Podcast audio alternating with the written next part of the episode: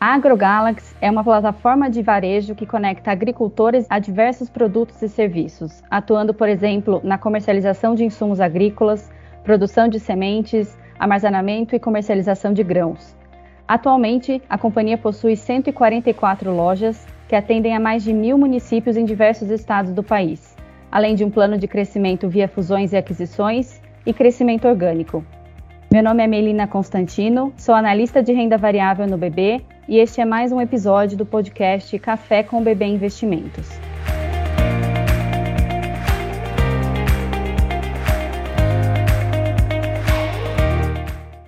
Hoje vamos conversar com o Elis Pascoal, diretor-presidente da AgroGalaxy, e Maurício Politi, diretor financeiro da companhia.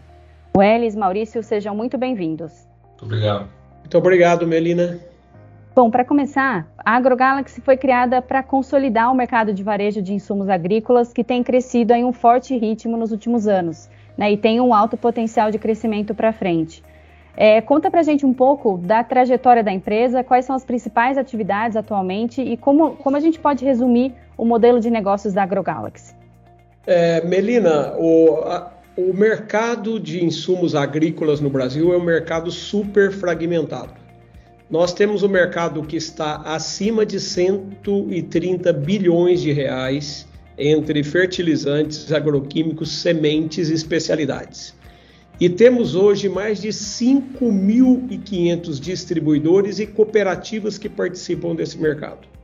Então, é, nós enxergamos uma grande oportunidade de consolidação desse setor, porque em outros países onde também a agricultura é muito forte, isso é muito mais consolidado.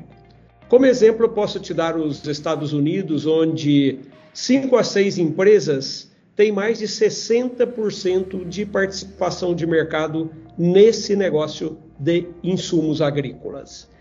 Então, olhando essa consolidação, o Fundo Aqua Capital viu esta oportunidade, enxergou essa oportunidade e decidiu começar a buscar empresas com grande representatividade no setor e uma reputação impecável junto aos clientes. E com isto começou-se então uma série de aquisições em 2016. Uh, ah, hoje nós somos oito empresas, incluindo uma empresa de sementes, e já cobrimos, como você falou, 12 estados brasileiros, 24 mil clientes. E estamos aí a cada ano nos tornando mais importante nesse setor, tanto na parte através da, de, de aquisições, como também de crescimento orgânico. Já temos 144 lojas no Brasil e crescemos organicamente a uma taxa de 20 a 30 lojas por ano. E o nosso negócio realmente é nos aproximar do cliente, não é simplesmente transacionar com ele um produto que vem de um fornecedor, com um desenvolvedor de tecnologia. É ser um parceiro na produção, mostrar para o agricultor como ele pode produzir mais e melhor com a ajuda dos nossos técnicos de campo e toda a estrutura do AgroGalaxy. Perfeito. E já aproveitando, você já comentou, Welles, a AgroGalaxy foi predominantemente formada a partir de aquisições, né? Então, poderia comentar um pouco como está a integração dos M&As recentes que vocês anunciaram, é, como será o crescimento daqui para frente, né? Quais são os principais critérios, né, para a escolha de empresas a serem adquiridas? E aí, além disso, existem outros projetos de expansão orgânica, né? Ou avenidas, de, outras avenidas de crescimento. O que, que você pode compartilhar com a gente sobre isso? Legal. É, falando sobre a questão das aquisições, nós temos um, uma área de, de, de M&As muito forte que durante todo o tempo está prospectando oportunidades para nós, identificando empresas e começando a olhar sinergias que estas empresas poderiam trazer para o AgroGalaxy. Logicamente, buscamos empresas que já têm uma massa crítica, porque para integrar uma empresa de 500 milhões ou de 800 dá o mesmo trabalho que integrar uma de 100 milhões. Então a gente busca aquelas que têm mais massa crítica e que nos ajudam também a penetrar numa região. O M&A para nós é uma forma de acelerar o nosso crescimento onde nós temos ainda pequena presença, em regiões de pequena presença. E também buscamos uma empresa que tenha um nível de gestão que seja considerado, no mínimo, bom e que a gente possa acelerar rápido e com uma base de clientes muito sólida, que os clientes reconheçam que aquela empresa é uma empresa agregadora de valor para eles também. Então, assim, para nós, nós vamos continuar crescendo, como falei, tanto organicamente como através de M&A, sendo muito específico na questão do M&A, porque cada vez menos empresas com esse potencial que eu falei ficam no mercado. Só, só adicionando, Elis, é, acho que vale a pena comentar também que a, das empresas que a gente comprou 2016, por exemplo, que foi a Rural, Melina, a gente cresceu 150% do número de lojas. Então, quando compramos, tinham 13 lojas, hoje já são 33 na Rural. Ah, e as vendas que eram perto de 700, bilhões, 700 milhões, agora já é 1,7 bilhões. Ou seja, ah, o M&A é só o crescimento. Né? Como eles falou, a gente pega um time de gestão muito competente numa certa região e auxilia o, o, a expansão, a velocidade de crescimento daquela empresa. Acho que um outro ponto legal para falar sobre o M&A também é que a gente sempre deixa os sócios na gestão de um a dois anos. A gente acha que você fazer uma aquisição integral é uma ruptura muito grande entre o um modelo mais familiar é, e um modelo mais profissional como é o nosso. E esse dono, né, que fica com uma participação para ser comprada no período de dois ou três anos, é, ele é o, o fiel da balança, ele nos ajuda a navegar nesse novo ambiente que a gente entra da aquisição e é, a gente perde muito menos gente do que a gente vê a competição perdendo. Ele ajuda a fazer essa migração de uma maneira muito mais tranquila, não perdendo as pessoas, que acho que é o, o ponto mais importante realmente da aquisição. É o, é o item relevante são as pessoas.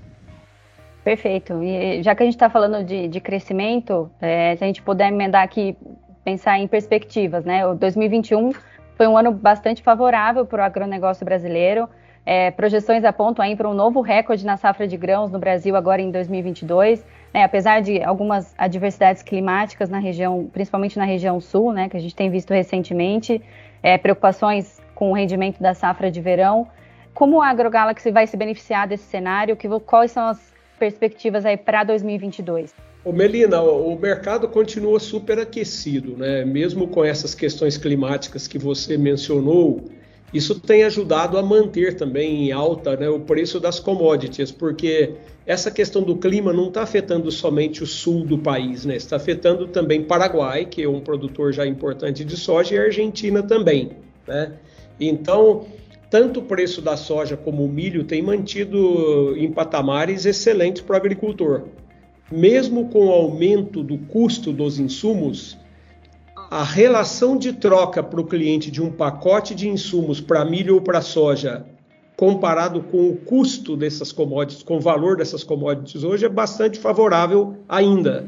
Então, a nossa perspectiva é que vai ser um excelente ano para o agricultor e se é bom para ele, vai ser bom para nós também. A gente está preparado para suprir o que ele precisa no momento que ele também requer esses produtos para conduzir suas lavouras ainda falando de perspectivas, né? Talvez a gente esteja falando agora de 2023, mas a gente tem acompanhado desafios também no mercado global de fertilizantes, é um incremento bastante relevante de preços desses produtos, é, custos de matéria-prima e algumas até dificuldades logísticas, né? Que vem afetando a movimentação de cargas de exportação em todo o mundo.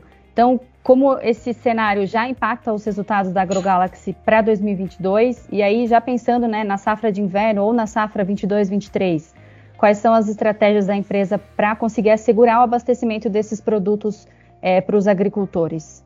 Eu acho que o primeiro ponto é a nossa relação com o fornecedor. O ano passado a gente já teve problemas de, de, de, fornecimento, mas o nosso nível de problema comparado contra o mercado foi praticamente insignificante.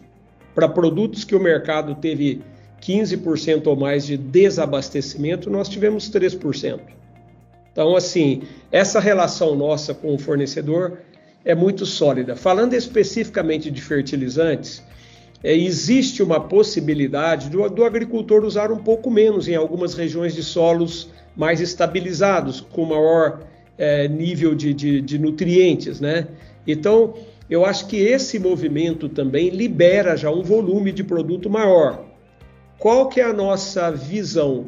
E hoje a gente já pôde ver um pouco aí já de notícias mostrando que nitrogenados, como é o caso da ureia, uma redução já muito forte no preço desses produtos. Por quê? Porque a Índia não consumiu tudo o que estava previsto de consumir. Então, mesmo com o, o gás né, natural, que é uma matéria-prima para esses fertilizantes, né, com, com ainda limitações e custos, a ureia já começou a cair de preço. Assim, a nossa visão é que ao longo do primeiro semestre a gente pode ver alguns movimentos para baixo em relação ao, ao preço do fertilizante. E caso isso não ocorra, como eu falei, o produtor tem a possibilidade de até usar um pouco menos, 20, 30% menos. Para nós na empresa, não causa nenhum problema negativo, porque o aumento do, do preço dos fertilizantes compensa para nós em margem absoluta. Tá? Então, assim, é, é, a gente ainda sai ao fim do dia com um saldo positivo desse aumento de preço que o fertilizante teve aí nos últimos é, 6, 12 meses, né? É, pela questão do preço dele, então, como eu falei, do aumento e mesmo que se use pouco, vai compensar isso também. Tá certo. E aí, voltando um pouquinho no tema né, de condições climáticas, é, a gente sabe que é um, é um, risco relevante, influencia bastante na atividade agrícola, e uma forma de mitigar esses riscos é, é a diversificação geográfica, né, como, como a AgroGalaxy está posicionada nesse aspecto. Até comentei no início do episódio, né, que já atende cerca de mil municípios, é isso mesmo? E aí, quais outras iniciativas aí pra, que podem ser implementadas para contornar essa questão climática, esses riscos climáticos aí no curto prazo? Quer responder, Politi? Sim, acho que a, a gente olha, a, obviamente, tendo uma cobertura no Brasil, nos permite ter acesso a clientes em todas as regiões, né, que é o nosso objetivo, mas também mitiga bastante o risco climático. Né? Então, a gente está hoje do, a gente fala do Pará ao Paraná, né? Então, é, 12 estados já, mais ou menos metade da nossa receita acontece no centro-oeste para o norte, então a partir de Goiás, e metade da receita no sul e sudeste, entre Paraná, Mato Grosso do Sul, Minas e São Paulo.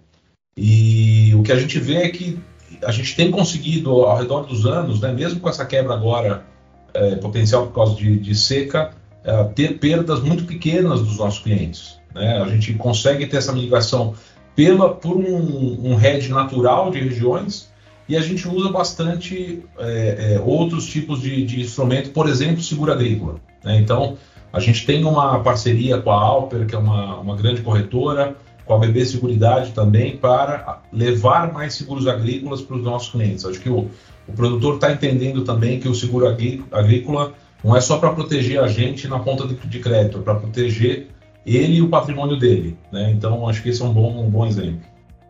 Perfeito, Politi. E ainda, é, continuando um pouco no assunto estratégia né, de vocês, quais oportunidades de criação de valor para o agronegócio vocês esperam, assim, usando né, inovação, tecnologia? É, o que, que a gente pode esperar com a inclusão dessas novas tecnologias no agronegócio para os próximos anos? É, Melina, a gente poderia comentar um pouco sobre a questão de digitalização. Não, não tem a menor dúvida que a digitalização da empresa nos cria grandes oportunidades de oferecer serviços diferenciados para o cliente.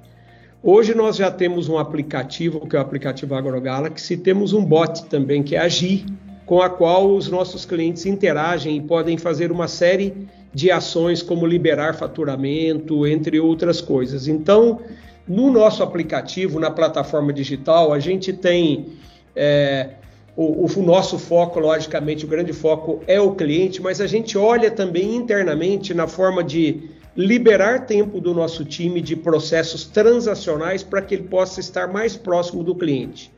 Pelo lado do cliente, de reduzir a burocracia e facilitar o processo. Exemplo, se ele tem que enviar um documento para nós de crédito, ele pode fazer isso digitalmente, ele não precisa ir até uma loja e esperar duas, três horas para ser atendido.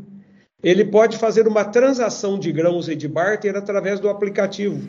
Ele pode contratar o seguro agrícola dele através do aplicativo. Agricultura de precisão, ele pode contratar serviços de agricultura de precisão, que nós temos uma plataforma que se chama Agroquea, através do aplicativo também. Então, assim, nós estamos ainda no começo de um processo de digitalização, mas já trazendo benefícios tanto para nós internamente como para o nosso cliente. E eu vejo que isso é um caminho sem volta. A gente vê que as novas gerações estão assumindo o controle também das propriedades produtoras no campo. E essas novas gerações são muito ávidas por tecnologia, principalmente tecnologias digitais, né, que facilita muito a vida deles. Então, eu acho que isto vai ajudar muito na transformação do agronegócio brasileiro que a gente não via nos últimos 30, 40 anos. O próprio processo da pandemia do Covid tem forçado também uma transformação digital. E nós embarcamos nessa onda, podemos falar, mas de uma forma muito forte. Nós criamos um, um plano de digitalização da empresa pensando em todos os segmentos, não simplesmente criar uma área digital. É digitalizar todos os nossos processos e serviços para os nossos clientes. Legal. E para finalizar, um tema que é sempre bastante importante para os investidores é a política de dividendos. É, qual que é a política atual da empresa? O que a gente pode esperar com relação à distribuição de dividendos para os próximos períodos? Né? Como é, a, a, prioridade de alocação de capital da, da AgroGalaxy? Helena, a gente é uma empresa que cresce assim, com taxas aí acima de 35% ao ano. Né? É um negócio que, é, dado as taxas de crescimento, a gente não é uma não é um play ou não é uma ação para quem está olhando dividendos. Né? Existem outras, outros setores da economia, né? É, utilities, por exemplo, né? que são setores mais voltados a, a dividendos o AgroGalaxy tem uma visão de deixar o dinheiro dentro da empresa. A gente tem trazido rentabilidades super boas sobre o, o capital que está alocado dentro da empresa, então a gente olha uh, como dividendos como no mínimo uh, possível, para que o dinheiro fique dentro da companhia e a gente consiga é, continuar é, financiando esse nosso crescimento também tem, usando o capital dos acionistas. Então, essa, essa é a política. Se alguém quer retirar muitos dividendos, a ação é, não é agrogalaxy.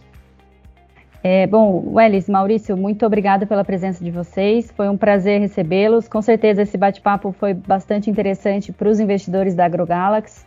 Estamos sempre à disposição para recebê-los.